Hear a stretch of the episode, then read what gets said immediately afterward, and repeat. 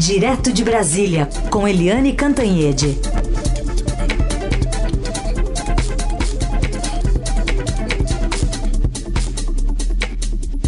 Oi, Eliane, bom dia. Bom dia, Raíssa e Carolina, ouvintes. Bom dia, Eliane. Bom, vou começar falando sobre é, as bolsas europeias. Estão operando majorita majoritariamente em alta desde a abertura do pregão desta quarta-feira, embora os ganhos tenham diminuído bastante desde então. Tudo por conta de uma decisão do Banco da Inglaterra de anunciar um corte extraordinário de juros em reação ao coronavírus. Na madrugada de hoje, o Banco Central Inglês reduziu sua taxa básica de juros em 0,50 ponto percentual a 0,25% e anunciou um esquema de financiamento para apoiar pequenas e médias empresas afetados, afetadas pelo coronavírus. Também tivemos a manifestação da primeira é, da, da Premier Angela Merkel, né, dizendo que vai investir também 25 bilhões de euros para conter os impactos do coronavírus. E queria também essa sua avaliação. É, no Brasil, também temos um clima mais tranquilo? Sim, o clima no Brasil melhorou bastante, gente, porque Ontem, segunda-feira foi o fim do mundo, né? As bolsas é, despencaram, né? A gente viu o dólar é, disparou, quer dizer, o mercado enlouqueceu totalmente porque você juntou a questão do coronavírus, a questão da China e a guerra pelo petróleo, pelo preço do petróleo entre Arábia Saudita e Rússia. É, mas ontem, claro que tudo que vai ao fundo do poço depois começa a emergir, bate lá e volta. E foi o que aconteceu. Eu imagino que muita gente que conhece a bolsa, que conhece a dinâmica e que tem sangue de barata, ganhou muito dinheiro com esse processo, porque a Petrobras, por exemplo, que tinha despencado 30%, teve forte recuperação ontem, as bolsas tiveram recuperação, o dólar baixou, quer dizer, você foi ao fundo do poço na segunda e começou a re reequilibrar esse efeito todo na terça-feira.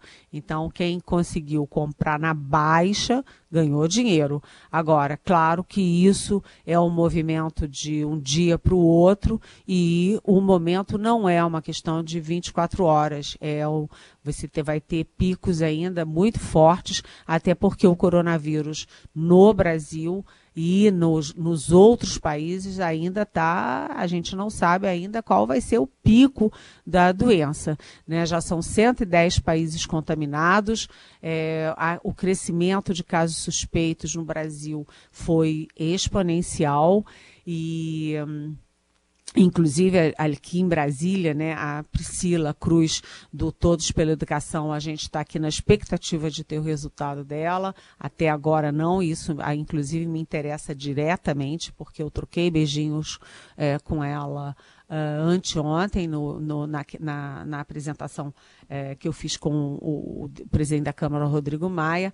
Mas, enfim, uh, o coronavírus ainda vai crescer muito e a expectativa é de que esse pico chegue nos outros países né, daqui a duas semanas e meia.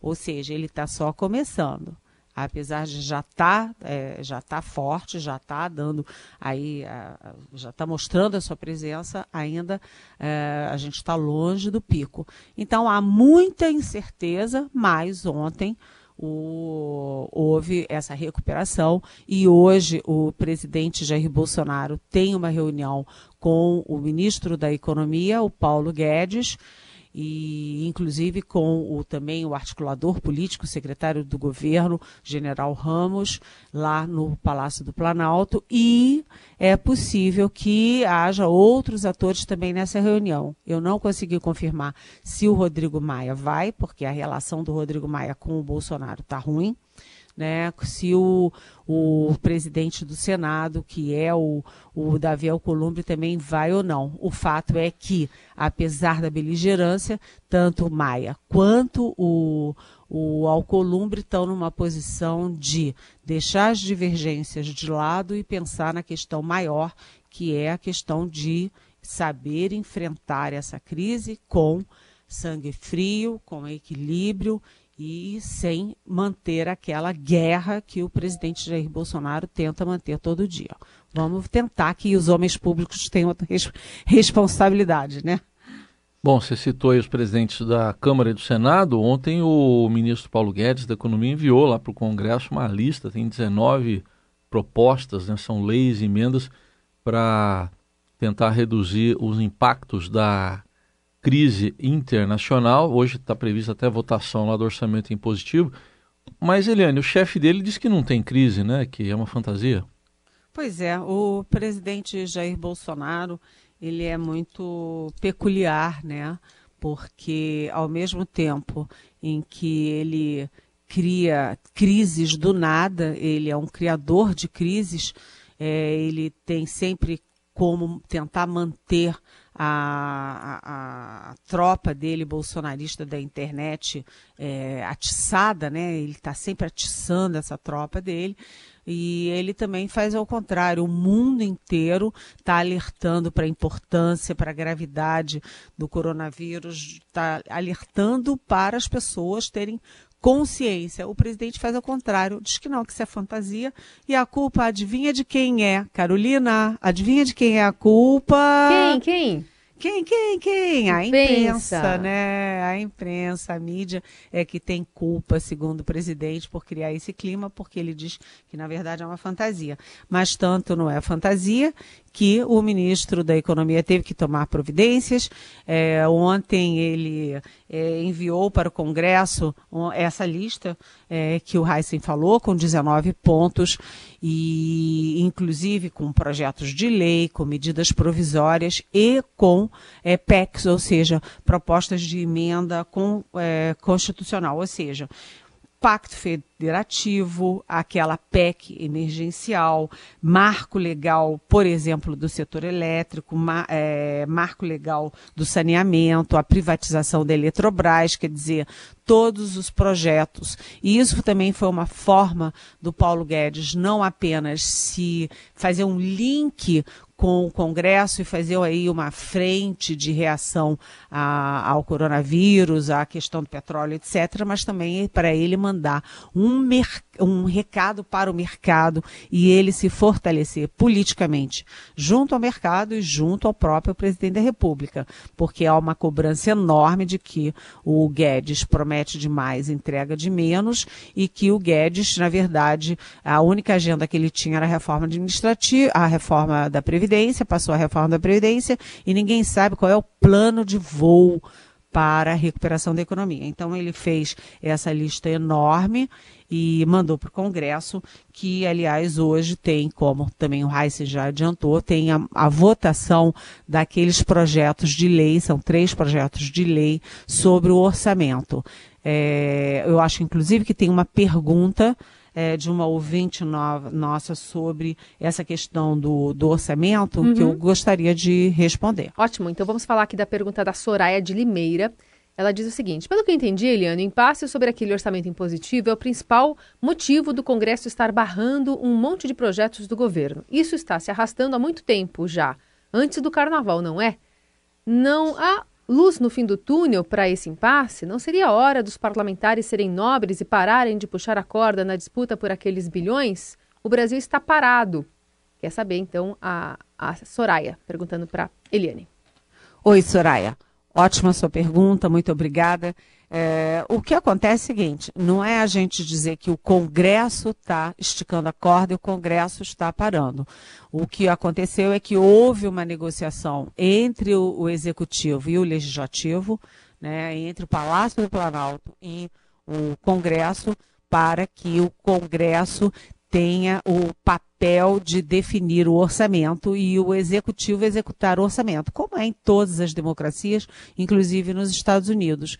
Só que depois de tudo negociado, tudo certinho, é, o próprio Congresso se deu conta e o Ministério da Economia, é, todo mundo se dando conta de que uma das questões do orçamento é que uma única pessoa, o relator, teria um poder enorme de determinar como seriam usados 30 bilhões de orçamento. Aí o próprio Congresso, e aí eu cito particularmente o senador Tasso Gereissati, do PSDB do Ceará, ele disse, não, opa, aí não. A gente quer que o Congresso tenha poderes é, de legislar, de determinar o orçamento, mas botar tudo na mão de um relator só é demais. Então houve um refluxo nesse, nessa negociação. Então, negociação política é assim, Soraya. Você não decide de uma hora para outra e não é uma pessoa só que decide. Né? Você tem os vários interesses, as pressões, contra-pressões, até você chegar ao melhor consenso. Então, o, o, aí houve o impasse entre o executivo e o legislativo. Né, e ajustar quem tem razão. Aí teve uma segunda negociação, o executivo roeu a corda. E agora, esses três é, projetos de lei que estão sendo votados hoje caracterizam a terceira rodada de negociações. Política é assim, às vezes é lento, mas é melhor ser lento do que ser feito de afogadilho. Agora, com a questão da crise internacional, tudo isso ganhou outra dinâmica e outra pressa. Então, é possível que seja votado hoje, sim, e já com os ânimos mais é, a, acalmados, porque depois dessa questão do orçamento você tem muita pauta pela frente, inclusive essa lista dos 19 projetos do, é, do ministro Paulo Guedes. Participação de Eliane Cantanhede, direto de Brasília. Bom, Eliane, o... tem reações lá no Supremo e no Tribunal Superior Eleitoral a fala do presidente Bolsonaro dizendo que houve fraude no primeiro turno da eleição, da qual ele ganhou depois do segundo turno, dizendo que tem provas e que vai apresentá-las. A gente vai ouvir até aqui uma manifestação incomum que é da ministra Rosa Weber, né, do, do TSE, falando sobre esse assunto. Eu mantenho a minha convicção quanto à absoluta confiabilidade do nosso sistema eletrônico de votação. E essa confiabilidade essa segurança, ela vem em especial da auditabilidade dessas urnas eletrônicas. Isso foi um verdadeiro mantra durante as eleições de 2018. Tanto que ao longo de mais de 20 anos de utilização do sistema, jamais foi comprovada qualquer fraude. Tá, e a ministra que é presidente do Tribunal Superior Eleitoral, falei em comum, né, Eliane, porque é apenas a segunda vez desde que ela chegou ao Supremo que ela conversa aí com jornalistas. E a primeira foi em 2018, quando Jair Bolsonaro também questionou as urnas eletrônicas.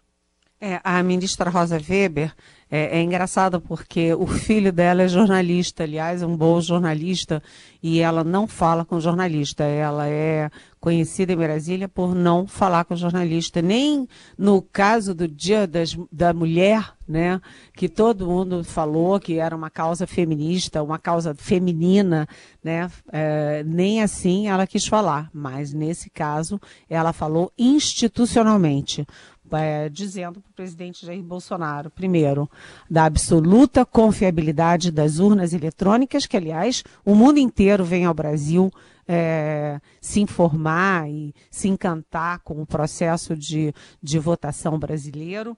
E a segunda questão é que as urnas podem ser auditadas. Né? É, todo mundo acha que a urna eletrônica é como se fosse uma internet né, que pode vazar daqui, vazar dali. É, ou, não, não. A urna eletrônica é um sistema fechado nele mesmo. Você de fora não tem acesso a ele, você não tem como penetrar nele. Ele não é uma comunicação via internet, ele é um sistema dentro do próprio sistema. E eu achei importante a Rosa Weber falar isso. Ela é do Supremo Tribunal Federal, é presidente do TSE, porque o presidente Jair Bolsonaro, imagina, você num dia que você tem as bolsas do mundo inteiro esfarelando, a bolsa no Brasil esfarelando, o dólar disparado, né? O coronavírus tomando conta de tudo, todo mundo cancelando shows, cancelando eventos, eventos científicos, é, cancelando tudo, tirando crianças da escola. Nesse clima, o presidente Jair Bolsonaro vem jogar mais uma bomba que é foi fraudado. Aliás, o que é muito é, assim que todo mundo mais se surpreendeu é que reclamar de fraude é coisa de perdedor né? E quem está reclamando de fraude é quem ganhou a eleição. Ou seja, ele diz: eu ganhei a eleição, mas a eleição foi fraudada. No que o João Dória, governador de São Paulo, fez uma picardia ali é, até é, engraçada, né? Porque é, ele disse o seguinte: ah, é? Se teve fraude, vamos cancelar as eleições e fazer outras, não é verdade?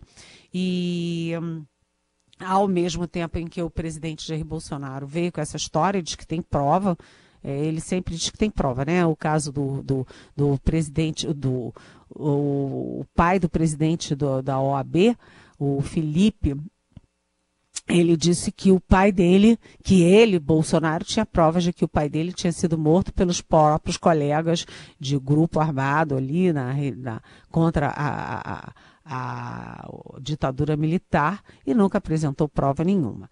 E o fato é o seguinte, é que enquanto isso o Estadão hoje dá uma bela matéria que eu recomendo a leitura para todo mundo, que é uma matéria dizendo, a reportagem, dizendo que são empresários bolsonaristas que estão financiando a 5 milhões de reais por mês aí essa guerra das redes sociais, inclusive com os robôs. Robôs são aqueles programas de computador para é, é, constranger as pessoas nas redes sociais, constranger jornalistas nas suas, é, nas suas colunas, nas suas reportagens, é, naqueles comentários que seguem as reportagens, e também para disseminar mentiras e fake news. Então, além, você tem duas frentes nesse caso, além da, uh, do processo que está sendo é, centralizado no Alexandre de Moraes no Supremo, você tem também a CPI da fake news no Congresso. E lá no Supremo tem uma curiosidade, né? Esses é, é, empresários bolsonaristas estão é, difundindo fake news contra ministros do Supremo e estão financiando as manifestações convocadas para o dia 15 contra o Supremo e contra o Congresso. Ou seja, é, tem que saber, inclusive, qual é a conexão dessa gente com o gabinete de ódio que foi instalado no Palácio do Planalto para difundir fake news e atacar as pessoas que criticam o governo. Enfim, é, juntam essas coisas todas, você fica, ué, o presidente diz que o TSE comanda uma eleição que foi fraudada. Né? O, o gabinete de ódio tem conexão com as fake news dos empresários bolsonaristas que atacam o Supremo e o Congresso. O presidente convoca essas mesmas manifestações. Fica todo um ambiente contaminado, né, gente? E não pelo coronavírus, mas por uma contaminação ainda mais grave do que isso. Rapidinho, Eliane, acho que dá para resolver ou responder a pergunta aqui do Júlio Gorbim de São Paulo.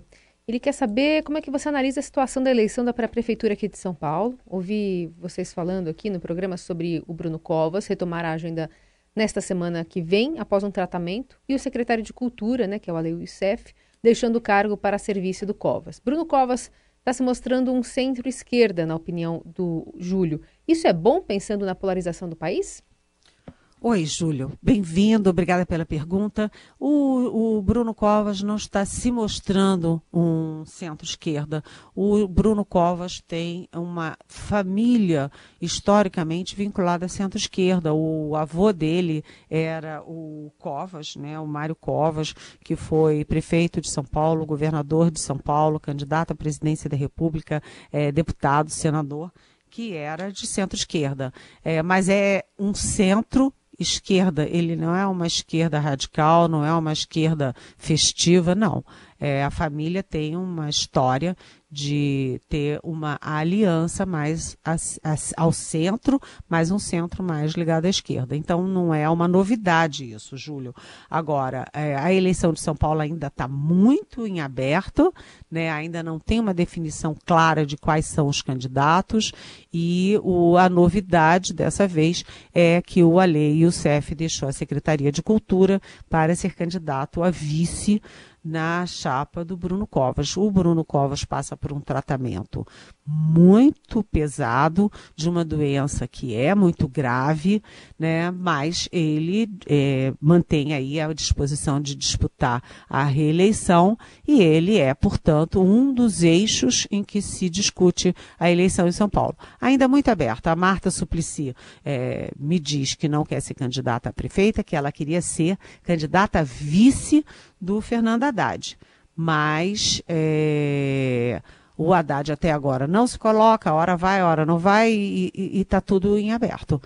A única novidade, portanto, é o Ale o CEF é uma nova cara e um novo nome na política de São Paulo.